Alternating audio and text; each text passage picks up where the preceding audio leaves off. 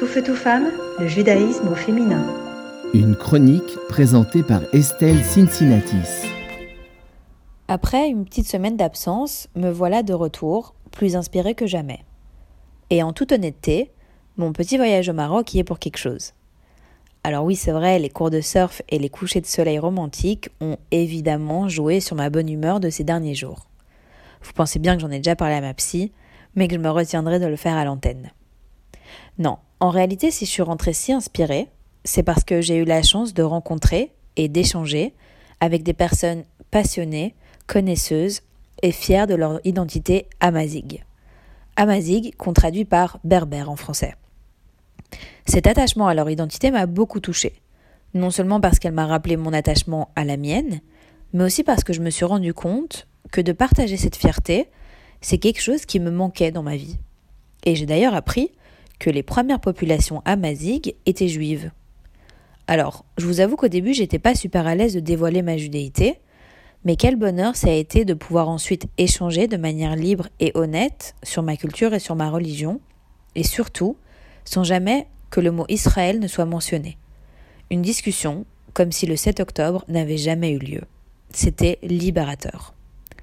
Bon, je suis pas venue pour vous parler de mes vacances, je sais, mais du coup, cette histoire de juifs berbères, bah vous pensez bien que ça fait plusieurs jours qu'elle me trotte dans la tête. Alors aujourd'hui, j'ai décidé de vous parler d'une certaine Kaina. Non pas la reine berbère du même nom du 7e siècle, mais de Kaina Baloul, la première imama de France. Oui, le féminin pour imam, c'est imama. Et il s'avère que Kaina Baloul est berbère. Elle naît en France, mais grandit en Algérie, dans la région de la Kabylie, qui est une région berbère. En 2019, alors qu'elle a 42 ans, cette ancienne comptable franco-algérienne devient donc imama. Elle suit la tradition et mystique soufie et elle est la première femme à se déclarer imam en France. Elle est aussi la cofondatrice du projet d'association cultuelle La Mosquée Fatima, qui promeut un islam libéral. Malheureusement, on ne peut pas dire que les soutiens affluent.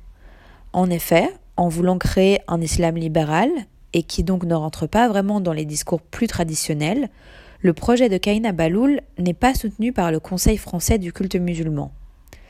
Il faut préciser que dans son projet de mosquée, les femmes et les hommes pris dans le même espace et que le ministère religieux est assuré de manière alternative par un homme et une femme.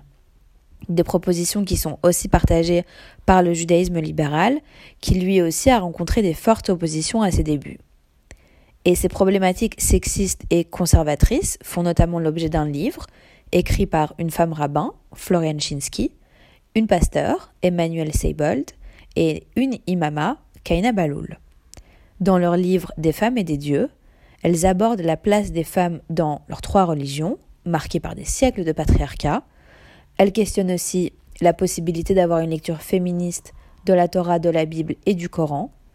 Et elles s'appuient en fait sur leurs histoires, confrontent leur parcours et racontent les obstacles qu'elles ont surmontés.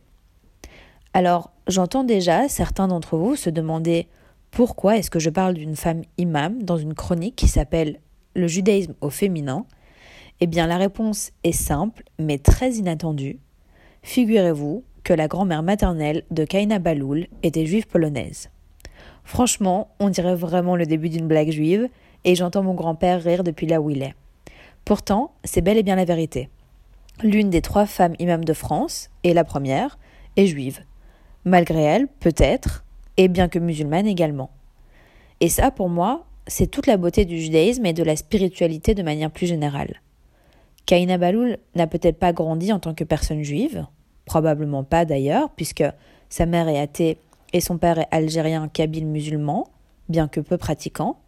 Mais comme Kaina Baloul le dit si bien, comme pour toutes les religions, il s'agit de spiritualité et avant tout de cheminement intérieur qui nous amène à une meilleure connaissance de nous-mêmes, puis à nous questionner sur notre rapport au monde et à l'altérité qui nous entoure. Alors, de la même manière que Kaina Baloul a trouvé l'islam, moi j'ai trouvé le surf au Maroc et je vous souhaite sincèrement à tous de trouver votre paix intérieure. Tout feu, tout femme, le judaïsme au féminin.